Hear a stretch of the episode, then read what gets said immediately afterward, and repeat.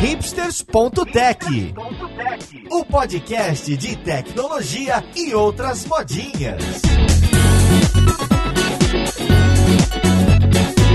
Olá, ouvinte. Esse é o hipsters.tech. Eu sou Paulo Silveira e essa é a vez do Ruby on Rails. Finalmente chegou a hora de falar daquele framework web que revolucionou a forma de trabalhar e que continua muito relevante no mercado. Então vamos lá pro podcast ver com quem que a gente vai conversar.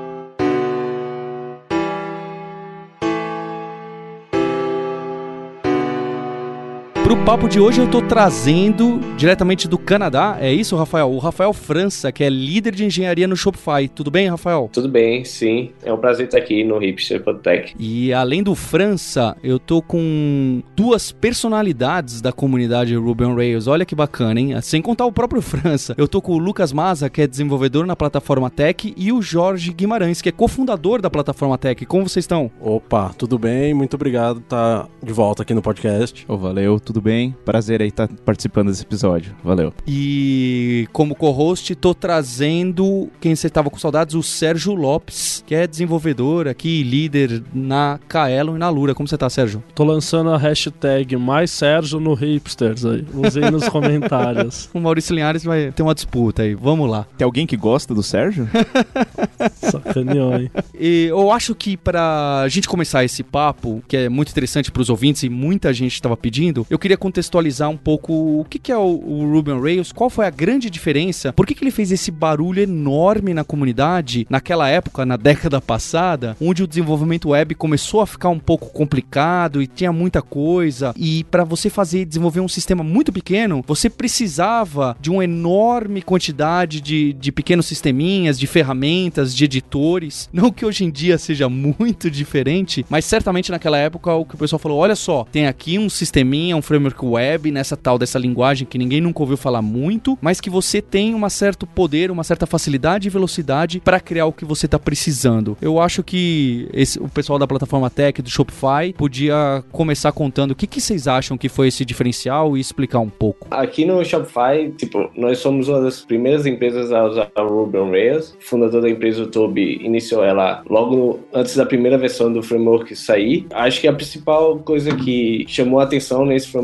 naquela época foi a facilidade de você poder criar uma aplicação web do zero sem precisar ter que configurar diversas coisas. Então, acho que o primeiro diferencial do, do Rails foi o que eles chamam de convenção ao invés de configuração. E outra coisa que foi bem importante naquela época também foi a velocidade de desenvolvimento, né? O vídeo que chamou mais atenção no framework foi o famoso blog de 15 minutos do DT8, em que ele apresentou como criar um, um, blog web em apenas 15 minutos usando o framework. E, Rafael, então contextualiza um pouco pra gente, quem é esse tal de DHH que sempre aparece aí na, nas frases, o que, que ele tem a ver com o Ruby on Rails e, e quando que ele criou isso aí, que ele falou, olha, dá para desenvolver um sisteminha, dá para desenvolver um blog em 15 minutos? É, então, o DHH é o, um dos fundadores do Basecamp, que é uma empresa de gerenciamento de projetos, né? Que tem um gerenciamento de projetos web. Ele foi contratado pela T7 Signals, acho que no, em meados de 2004, para construir um gerenciador de projetos. E ele decidiu criar uma linguagem que ninguém conhecia, porque ele achava que aquela linguagem seria divertida de programar. E ele criou essa aplicação, o Basecamp. E depois de um tempo ele percebeu que outras pessoas poderiam se beneficiar das coisas que ele usou para criar o Basecamp, então ele extraiu o framework chamado Rails. Então, o DT é o criador do Rails. Ele gosta de correr esportes perigosos, como corrida de carro, então... Não, ele gosta de um esporte mais perigoso ainda, que é ser polêmico no Twitter. Tem esse também, não tem? Ah, esse esporte também. Ele adora ser polêmico no Twitter. Profissional e, nisso. E fala mal de qualquer tipo de startup que está atrás de funding, que não é bootstrapped como o Basecamp é. Uma coisa legal para falar do DHH e desse comecinho do Rails é que a, a primeira apresentação pública dessa palestra do blog de 15 minutos foi feita no Brasil, em Porto Alegre, no Fisley. Olha só. Em 2005, se não me engano. Então ele veio para cá, foi a primeira, até onde eu sei, a primeira coisa pública, aparição pública em que ele mostrou isso. Não fez tanto barulho, aqui, né, no Brasil e tal. Mais novo, pô, ele pegou aquele vídeo, inclusive o vídeo, o primeiro vídeo, se não me engano, do site do Rails era o próprio vídeo da, da palestra dele, que ele mostrou. E, afinal de contas, aí começou a pegar bastante coisa, é, bastante Rails, né? Começou a ter bastante tração fora do país e aí depois voltou aqui pro Brasil, né? Acaba acontecendo isso. Né? Então o Brasil acho que teve uma participação pequena, mas importante aí no começo do, do Rails. Pra você ver como ele era hipster mesmo, né? Porque ele decidiu utilizar o Ruby, que era uma linguagem que ninguém nem sabia que existia, e ainda apresentar no Fizzly, que não era modinha na época, né? Exatamente. É realmente uma história curiosa. Então, de deixa eu contextualizar, recapitular. O França citou dois pontos importantes aí, que eu acho que faz todo sentido, que era o, o motivo pelo qual as pessoas falaram, poxa, deixa eu dar uma olhada no Ruby on Rails. Uma é a tal da convenção em vez do que configuração, né? O Convention Over Configuration, que o pessoal escreve COC, que hoje em dia muitos frameworks e a maioria absoluta das linguagens e plataformas adotaram em maior ou menor grau. E o outro é algumas facilidades para você poder escrever não apenas o CRUD, mas o sisteminha básico de uma maneira mais fácil. Que no Rails, não sei se foi ele que surgiu com a ideia, mas foi ele que popularizou, o, o tal do scaffold, de você com alguns comandinhos e com um mínimo do design do banco de dados, ele já consegue te gerar aquela tralha básica de HTML básico, CSS, os controllers, o código básico para fazer o seu site funcionar. Deixa eu dar um contexto que eu acho que você tá correto. E aí vamos lembrar naquela época que existia para fazer aplicação web, ou enfim, para fazer aplicações, Isso, né? boa. Struts. Tinha, exatamente, tinha a galera do mundo corporate, né? Do mundo empresarial, Enterprise. do enterprise, do mundo código fechado, vamos pensar assim. Bastante a galera do .NET, galera do Java, construindo um monte de coisa de parafernália para construir aplicações grandes, grandiosas,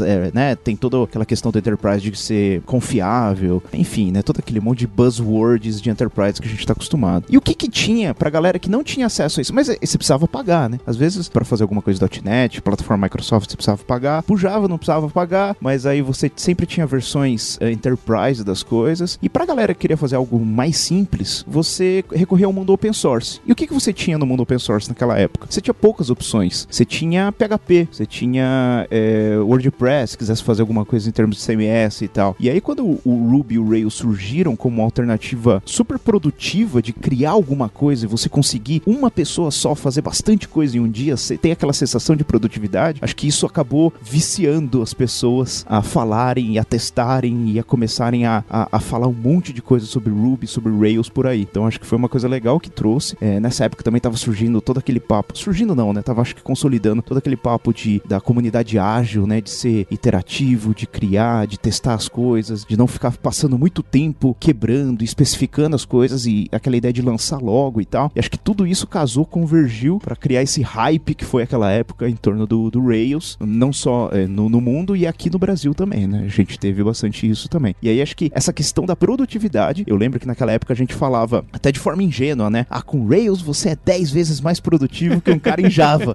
Puta, a gente falava muito isso e sem nem saber se isso era verdade ou não, né? Porra, sei lá, né? Mas a gente falava muito isso como uma forma até de se distanciar. Ah, essa galera de Java, né? Uhum. Sempre teve aquela, muito aquela rixa, né? Acho que o Scaffold, esse blog de 15 minutos foi feito usando Scaffold. Essa questão da convenção, né? De você não precisar especificar tudo que tem no banco de dados. É, Hibernate, aquele XML do Hibernate, né? Que era o contraponto na época. Então você comparava essas duas coisas. Você quer ficar algumas horas configurando o XML do Hibernate? Ou você quer passar alguns minutos criando Scaffold e brincando com a aplicação no browser e mostrando pros seus amigos? Aí, pô, foi fácil fazer essa escolha, né? E pra quem não sabe direito o que é o scaffold, são algumas linhazinhas de comando que você põe e baseado, seja no seu banco de dados, seja no seu modelo, ele já vai gerar o que tá faltando, é isso? É, o scaffold é um dos geradores que você tem no Rails para gerar o código que você escreveria na mão, linha por linha. E o scaffold especificamente, ele vai gerar um formulário para você criar um post novo no seu blog, a página que vai exibir os detalhes de um registro do banco propriamente dito, que encapsula boa parte do desenvolvimento web da época, 10 anos atrás, e até mesmo de hoje em dia. Você vai ter alguma coisa no banco, você vai listar, É, um- vai criar, vai, vai alterar. E é um ponto de partida para aí você personalizar esse código conforme o software que você está escrevendo precisa. Um dos pontos que foi bem interessante naquela época foi que o Rails também ele acabou disseminando uma série de boas práticas de desenvolvimento de software, né? Não só a parte de convenções, não só a parte de geradores, mas a- o fato de que o Rails, por padrão, já gerava a sua aplicação com uma pasta de testes, já fazia as pessoas a pensarem em como testar software. E esse tipo de boas práticas que naquela época estavam sendo bastante discutidas, que hoje são commodities, né? Todo mundo testa seu software, todo mundo escreve testes funcionais de integração e testes de. Acho que no Canadá, talvez. No Canadá eles fazem isso. Aqui no Brasil é um pouco diferente. é, então, eu participo de algumas outras comunidades e eu vejo eles hoje em dia, né, quase 12 anos após o Rails ser lançado, ainda está discutindo que todo mundo deve testar e coisas desse tipo. E o Rails introduziu isso 12 anos atrás, já na primeira versão. Acho que é o ponto que o Jorge falou. Consolidou muitas das práticas ágeis que na, era aquela época que era o reboliço, né? Extreme Programming, o Pair Programming, o TDD, o teste de unidade e tudo mais, que alguns usavam. Realmente o Rails falou: olha, não, essas práticas aqui, ou grande parte delas, a gente aplica e é assim que a gente trabalha. Então ele entrou muito naquela época que o Scrum começou a bombar e tava tudo muito ligado a essas comunidades e essas práticas, né? França, deixa eu te perguntar, você que tá numa aplicação muito grande que é o Shopify, é, até se você quiser colocar um pouco da história, que se não me lembro, começou com um projeto open source de e-commerce, como que vocês hoje em dia, então passados esses muitos anos, mais de uma década de Rails, como que hoje em dia vocês tiram proveito do Rails e do Ruby? O que, que você vê de interessante hoje que as outras linguagens ou outras plataformas web ainda não têm ou que ainda não é tão legal? Porque nessa década o, o .NET correu muito atrás, né? Recentemente eles estão fazendo coisas muito legais. Ou mesmo Python com Django ou um Node tem o próprio PHP, né? Que é, naquela época não tinha nada, hoje tem frameworks de nível do Rails. É, exato. O que, que você vê de interessante ou, ou parece que hoje a disputa é, tá mais em pé de igualdade? Eu acredito que hoje em dia a disputa está em, em, pé de igualdade e acho que foi um, o keynote do DTT esse ano no, na Rails Coffee foi exatamente sobre isso. Hoje em dia é mais um, uma questão de em que você acredita, quais são os valores que você quer seguir. Então, por isso que o Rails, desde o ano passado, tem um conjunto de valores que ele chama de Rails Doctrine no nosso website para explicar quais são os valores que o Rails acredita e os valores que o framework segue. Aqui no Shopify especificamente a gente continua mantendo a mesma aplicação, então a gente tem a mesma aplicação quase 11 anos, a mesma codebase com mais de um milhão de linhas de código. Uma coisa que eu acho que é um diferencial para a gente é o fato de a comunidade sim, da comunidade Ruby ser uma comunidade bastante engajada em desenvolver ferramentas open source e fazer a comunidade crescer como um todo. O Shopify tem algumas pessoas trabalhando full time open source, trabalhando no Rails em algumas ferramentas para Ruby, né? A gente recentemente lançou biblioteca em Ruby para aumentar a velocidade em que você faz boot de uma aplicação Rails. Especificamente, acho que a comunidade em si é o que é o maior diferencial para o Ruby hoje em dia. É, inclusive aqui no Brasil, o, o barulho que a plataforma Tech fez, que o Akita fez, disseminando a linguagem e a cultura, os desenvolvedores engajados e tal. Confesso que eu, como desenvolvedor Java, tinha uma ciumeira, falando, pô, esses caras estão fazendo barulho demais, como que eu faço isso aí também? Era uma, uma forma muito, uma comunidade muito, muito forte, muito engajada. Eu acho que isso é legal, né? A galera que gostava de mostrar o que estava fazendo, né? Então, seja através do open source, mas uma coisa que eu acho legal das palestras também, dos eventos todos, que o Akita montou, o Rails Summit naquela época, teve a Reject Conf, enfim, e todo mundo engajado em falar, puta, olha que legal isso aqui, deixa eu mostrar, me mostra aí o que você tá fazendo. Então, acho que criou uma, uma cultura bem legal de open source ou de troca de ideias, vai. Acho que isso veio muito forte na comunidade Ruby. Ainda bem que eu acho que muita gente das outras comunidades, muitas pessoas acabaram indo para migrando para outras comunidades, criando esse tipo de cultura em outras comunidades também. E as outras comunidades também viram, pô, isso daí é legal. Eu acho que faz sentido ter essa troca de ideias é, bem, de forma bem explícita, vai. Acho que é uma, eu, eu nunca usei Rails em projeto, não tive oportunidade, mas eu enxergo muito como o Rails mudou, revolucionou mesmo é, o desenvolvimento web, né? O antes e o depois. Não só o framework, como a comunidade. É o que você falou hoje. Você não consegue pensar na comunidade Node, comunidade PHP mesmo, que era até mais antiga, mas que tomou um fôlego depois que viu todo esse trabalho de comunidade que o Rails fez. Do ponto de vista técnico, o framework influenciou nove em cada dez coisas que a gente usa hoje. E do ponto de vista de comunidade também, né? Foi uma, uma revolução muito boa, assim, né? Inclusive, tô esperando a próxima, sei lá, eu diria que o Rails foi a última grande quebra aí, sei lá. Tem pequenas ultimamente, mas o Rails mudou, né? Antes do Rails, depois do Rails, né?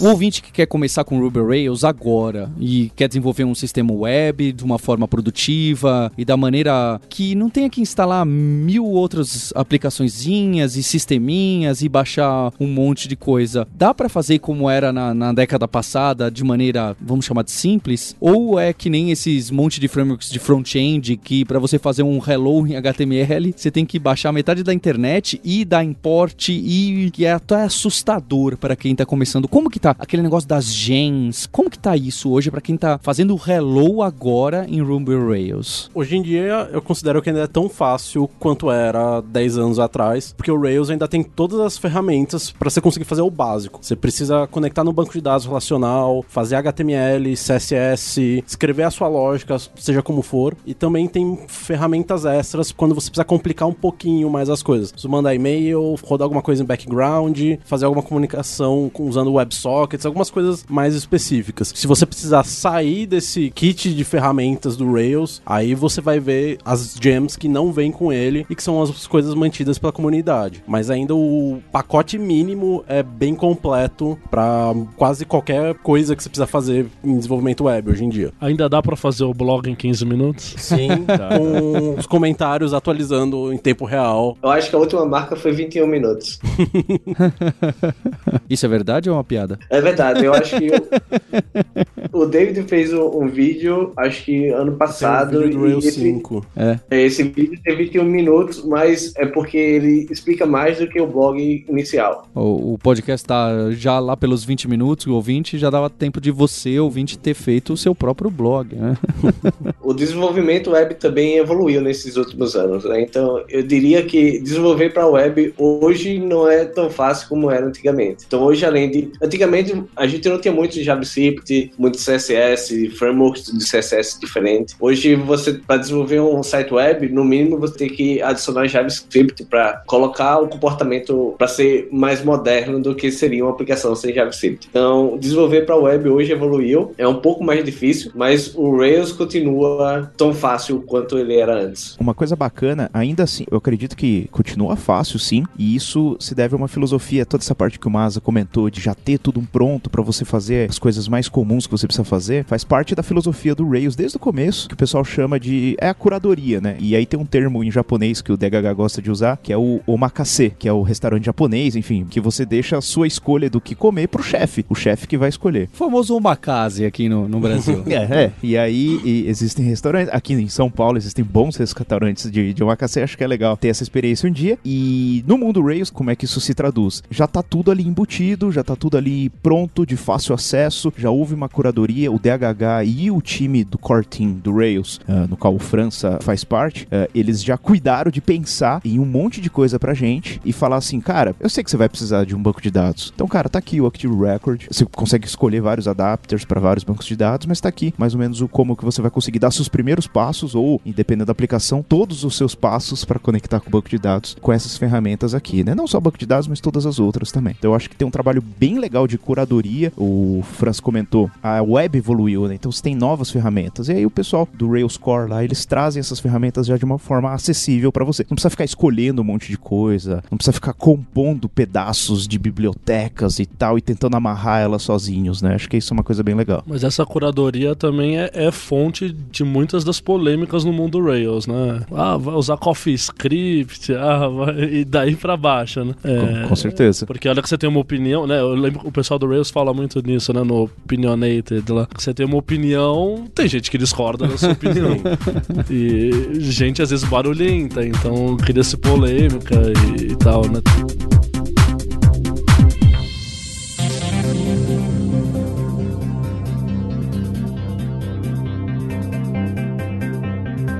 E da linguagem do Ruby em si, qual que é a vantagem de utilizá-la? Qual que foi a decisão, motivação que o DHH falou, ah, vou usar essa linguagem que lá no Japão inventaram e quase ninguém usa. E é curioso, eu gosto de fazer esse detalhe que muitos anos atrás o Martin Fowler escreveu antes de existir o Rails, ele escreveu um artigo, vou deixar o link aí. Eu- o nome é interessante, mas onde ele concluía falava, olha, você ainda vai ouvir falar muito, alguém ainda vai fazer um negócio legal com essa linguagem Ruby aqui. Você vê que o cara é visionário mesmo, né? Não é, não tá de brincadeira. Mas até aí o Martin Fowler fala fala isso pra qualquer coisa. e aí, aí ele pesca o que tá. é, Pesca que é. tá, tá vendo? É, tá É vendo que eu é- acertei? é igual a mãe de Ná, Mãe de né? Ná, né?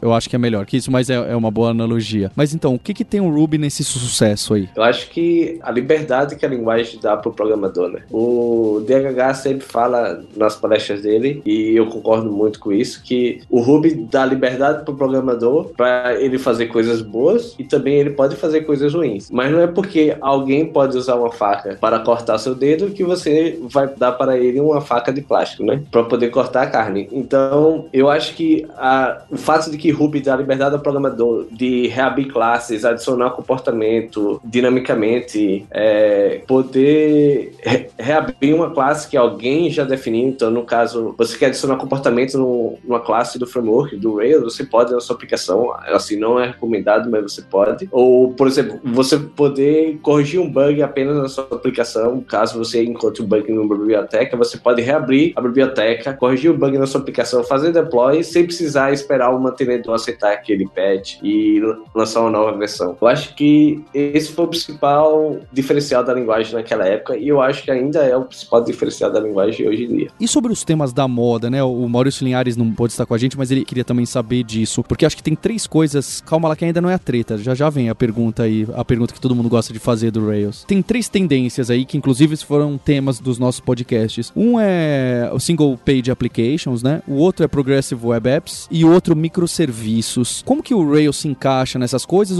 Quando você faz hoje o scaffold, ele já prepara pra jogar JSON e o HTML consumir como se fosse um servicinho? Como que o Rails aborda essas três coisas? Ou se ele tem alguma preferência de um lado, de um outro? Eu, como tô um pouco fora do desenvolvimento no dia a dia, não sei se a minha pergunta faz muito sentido. Há algum tempo atrás, o Rails tinha preferência sobre o, o inverso de todas essas modas, né? Então, quando as pessoas falavam de single page application, a gente ficava do lado do não single page application, né? De, de páginas estáticas com JavaScript em cima, em vez de usar framework JavaScript. E outra coisa também, microserviços, a gente sempre, pelo menos aqui no Shopify e no Basecamp, a gente acredita no monolítico. E, então, o Rails tinha essa visão como um framework e, e como ele é um framework de opinião, essa é a nossa opinião. Mas da versão 5 para cá, a gente acabou englobando também essas outras opiniões dentro do framework em si. Então você consegue gerar uma aplicação Rails com scaffold já para ficar pronta para ser um microserviço, que é o modo de API. E esse mesmo modo de API pode ser usado para você poder fazer single page applications. E na versão mais nova do Rails, nós incluímos Webpack, que é uma das ferramentas JavaScript para você poder compilar assets. E já que a gente inclui Webpack, agora é bem fácil você escrever aplicações Rails usando React, Angular ou qualquer outro framework que vai possibilitar você escrever uma single page application. Então vocês se renderam à moda, mais ou menos por aí, né? Então agora eu preciso instalar Node pra usar Rails, é isso? Sim, Precisa. hoje em dia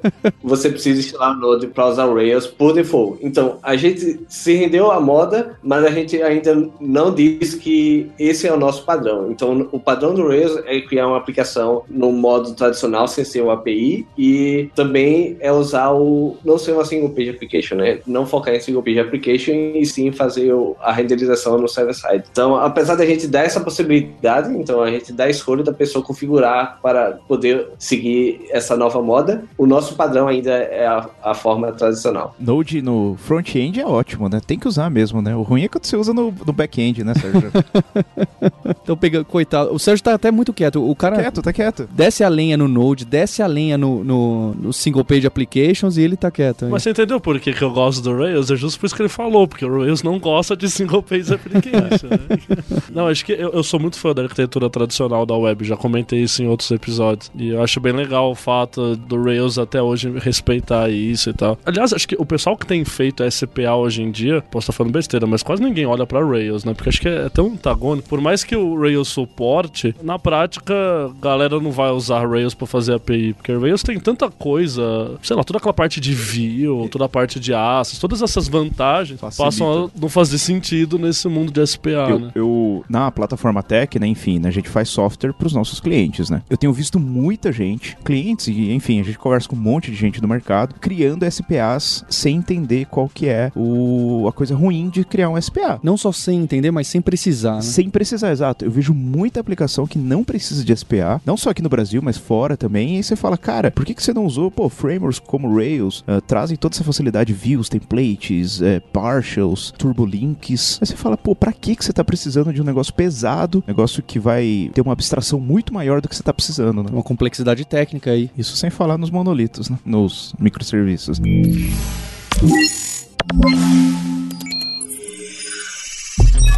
Maurício Linhares não pôde estar, mas eu estou deixando aqui a treta que ele está mandando. Por favor, música do Maurício Linhares para ele poder falar. Mas e aí, esse tal de Rails escala mesmo? Essa... Ah, agora sim! Chegamos na parte que eu também vou falar, hein? eu acho que o Rafael França, que tá numa uma aplicação aí bem conhecida, ele pode responder pra gente. Essa pergunta que quer escalar também é bem difícil, né? Mas e aí? Qual que era esse dilema, pelo menos antigamente? Por que, que o Twitter baleava e todo mundo fazia piada com Rails? O que, que mudou pra hoje? O que, que é essa brincadeira em cima do Rails? A resposta simples pra isso é sim, Rails escala. E no caso do Twitter, não foi o framework que não escalava, e sim a arquitetura que eles escolheram para a aplicação dele que não escalava, né? Então, frameworks em linguagem sempre escalam a sua arquitetura que talvez não. E no, no caso do Shopify, a gente recebe mais de 85 mil requests por segundo aqui no Shopify, com uma aplicação Rails monolítica. Então, eu diria que isso é escalar, né? Não chega nem próximo ao, ao tráfego que o Google, o Facebook ou o Twitter tem, mas é bem acima dos padrões da maioria das aplicações web. E eu diria que a gente escala muito bem usando o Rails. Eu já vi exemplos de outras empresas de tamanhos similares que têm o mesmo tráfego, né? Beleza, ele escala. Como você falou, qualquer coisa escala. Mas qual a complexidade disso? Eu vou fazer um pouco de advogado do diabo, porque a gente tinha umas aplicações de Rails aqui muito tempo atrás. Eu não participava do time exatamente, mas eu lembro que toda aquela facilidade do blog de 15 minutos caía por água abaixo na hora que você ia colocar no ar, porque você tinha que pensar um milhão de coisas, porque não era só ir lá e rodar um servidor e pronto, o negócio escala. Ah, na época, Rails, você tinha não sei quantas versões, e aí tinha que instalar um servidor de um jeito ou do outro, porque era multiprocesso, não era multithread, e aí para você. Eu, eu, nem lembro. Eu sei que tinha uma complexidade, e até a brincadeira era que o Java era difícil de você começar um projeto, mas meio que, assim, bem entre aspas, a hora que você colocava no ar, você já ganhava um servidor preparado para escalar para milhares de requests sem precisar de dificuldade. Então, ele era meio que fácil para deployar e difícil para criar. E o Rails era o inverso. E eu lembro que tinha muita crítica nisso, de que, ah, é possível escalar? Até é, mas se você for um gênio da computação do Rails, como que tá hoje? Eu consigo fazer um serviço escalar de forma relativamente fácil, pelo menos comparado com as outras arquiteturas, né? É, então, a grande diferença da arquitetura do Rails em termos de escalabilidade é que a aplicação precisa escalar horizontalmente, né? Então, em vez de você adicionar mais recursos como memória, CPUs e essas coisas, você tem que adicionar mais computadores a, a seu farm de servers. Nesse caso, sim, é bem difícil escalar em comparação a outras plataformas como Java, que é mais fácil de você escalar é, verticalmente, adicionando mais recursos. Mas hoje em dia, com boa parte dos runtimes que existe hoje, né, do SaaS que existe hoje, como Heroku e a própria AWS e a plataforma do Google, é bem fácil escalar uma aplicação Rails. E também eu acho que a comunidade evoluiu nesse sentido. Então, há alguns anos atrás era bem difícil você escrever aplicações Rails que pudessem rodar em servidores que eram multithreads, que são mais fáceis de escalar verticalmente. E hoje em dia não, já é bem mais fácil, porque a linguagem focou muito nesse tipo de problema, né, de como fazer o processo Ruby escalar verticalmente. Então, o algoritmo de garbage collector mudou, é, a máquina virtual do Ruby em si mudou. E além disso, alguns novos servidores de aplicação, que são as bibliotecas que rodam na frente da sua aplicação para servir o request, como antigamente nós, nós tínhamos o Passenger, hoje a gente tem boas alternativas para o Passenger que são fáceis de deployar, como o Puma e o Unicorn. Então eu acho que sim, era bem difícil, continua um pouco mais difícil do que você escalar uma aplicação Java, porque quando você faz o deploy da aplicação Java, por padrão, aquele processo já usa todas as suas CPUs, e no Ruby não, você precisa ter mais configurações, você precisa entender sobre como funciona a arquitetura do computador para poder fazer um deploy mais escalável. Né? Acho que uma coisa legal para pensar, nesse caso, Rails pegou essa fama, vai, porque por causa do Twitter, né? Aquela coisa do balear, o Twitter era um grande exemplo da comunidade Rails, né, que usava Rails. E aí eu acho que o motivo, eu comentei um pouco antes, a gente, comunidade Rails, né? E eu acabo me incluindo com isso. A gente falava muito mal das outras tecnologias, né? Java, principalmente, né? A gente sempre gostou de zoar da galera de Java, né? O Paulo, deixei de falar com o Paulo por causa disso, por exemplo.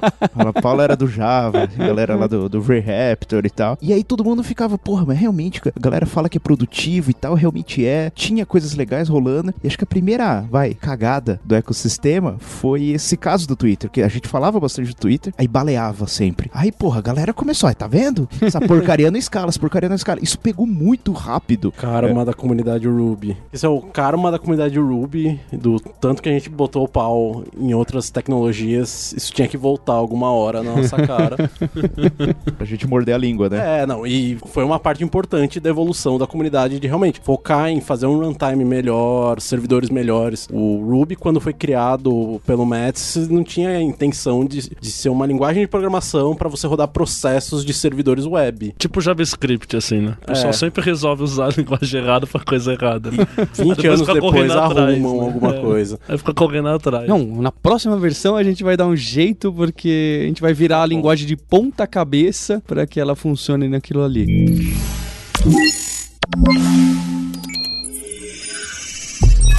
O Rafael França, então, faz parte aí do Rails Core, é um dos committers. A gente sempre tem a honra de um pessoal de alto nível aqui no podcast. Rafael, o que que tá acontecendo aí? Qual que é a próxima grande versão do Rails? Ou vão ser iterações menores? O que que vocês estão planejando pro Rails? Geralmente, quando eu falo de funcionalidades novas do framework, eu posso estar, como é que fala, colocando a carroça na frente dos bois, porque o Rails é feito de trabalho voluntário, então a gente tem várias ideias, mas a gente nunca sabe quando elas vão ficar prontas, né? Aham. Uma coisa que eu acho que é bem interessante e que pode estar vindo nas próximas versões é, é suporte a múltiplas databases, né? Então, hoje em dia no Rails é bem difícil você escalar o seu database é, horizontalmente adicionando mais nós, porque você só tem suporte a um database por padrão. Então, isso é alguma é, coisas que a gente quer adicionar, que a gente já faz no Shopify há anos, que o GitHub está resolvendo esse mesmo problema agora e que o Basecamp resolveu recentemente. Então, a gente quer pegar esse problema e colocar para uso de todo mundo que usa o framework. Outra coisa que está tendo muita atração, e isso aí já está um pouco fora do meu controle porque eu não mexo muito, é a integração com o framework JavaScript. Então, desde que a gente lançou o Rails 5.1, a gente adicionou o suporte ao Webpack, que é uma biblioteca para fazer empacotamento de código front-end, não só JavaScript, mas CSS também. Depois que a gente adicionou esse suporte, eu vi que a comunidade está contribuindo muito nessa biblioteca, criando novas ideias, está adicionando novas features, e eu acho que isso ainda tem muito onde crescer. E foi até surpresa, assim, não foi tanto uma surpresa, mas foi uma surpresa boa pra gente que a comunidade estava precisando realmente disso, por isso que ganhou tanta atração. Nós temos features pequenas que são geralmente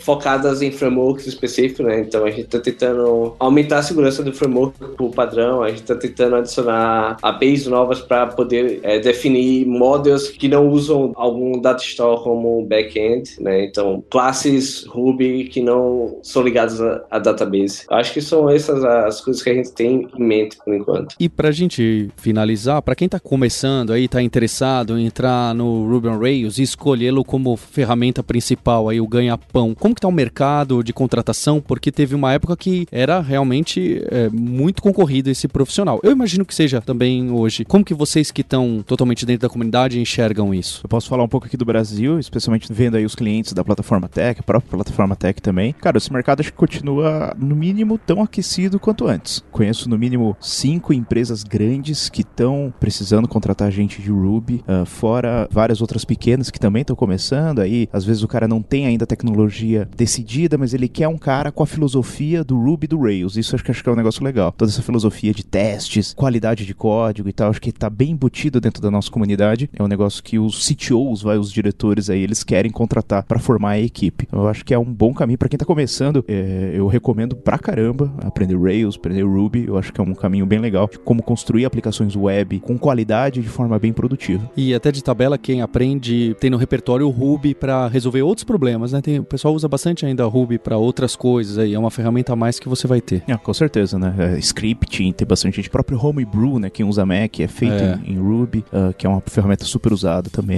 Enfim, tem inúmeras outras aplicações que não é só web também. É, e fora do Brasil, eu acho que o mercado também está bem aquecido. Várias empresas grandes contratando. Por exemplo, temos empresas como GitHub que usa Ruby, Shopify, Basecamp, Airbnb, Zendesk. Várias empresas grandes fora do Brasil que usam Ruby que estão tentando contratar, além, de várias empresas pequenas também. Eu fui na RailsConf esse ano e eu conversei com o pessoal de uma empresa americana que estava querendo contratar 60 desenvolvedores naquela conferência. Ficou querendo, né? É, eu, eu achei um, um objetivo bem ambicioso, mas é sinal de que eles estavam querendo contratar várias pessoas. Se eles contrataram dois, eles já, já, já atingiram a meta minha, viu? Porque não é fácil não um negócio desse. Lembrando, ouvinte, se você entrar no hipsters.jobs, você vai ver que tem muita vaga de Ruby on Rails. Sem dúvida, é uma das mais pedidas aí, que aparece com frequência. Até por causa desse público da comunidade ser muito engajado, tá sempre nesses cantinhos da internet. Essa comunidade é muito forte. Então fica o convite para você, ouvinte, visitar o hipsters.jobs, dar uma olhada lá nas vagas de emprego. Tem coisa de Ruby on Rails. Ruby on Rails, curiosamente, aparece bastante coisa remota. É interessante vocês darem uma olhada. Então eu queria agradecer a presença do Jorge e do Lucas Lucas aqui no, no estúdio. Obrigado, valeu. E Valeu. do Rafael França aí pelo fuso horário e pelo tempo aí intercontinental. Muito obrigado, Rafael. De nada, foi um prazer estar aqui. Sérgio, valeu. Obrigado, Paulo. E agradecer em especial ao ouvinte que tá sempre aí prestigiando, tá sempre comentando no hipsters.tech, falando eu quero que seja Ruby on Rails o próximo episódio. Tá vendo? Se vocês insistirem aí embaixo nos comentários, quem sabe aparece o podcast do que vocês estão pedindo. Hashtag mais Sérgio no hipster. É, aproveita aí, Sérgio, enquanto o Linhares está no avião. Então é isso. Um abraço pra você e a gente se vê na próxima terça-feira. Tchau.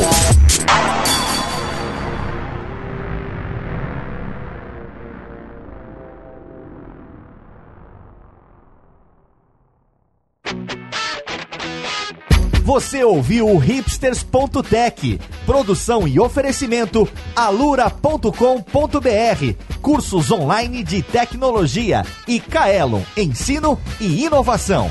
Edição Radiofobia, podcast e multimídia.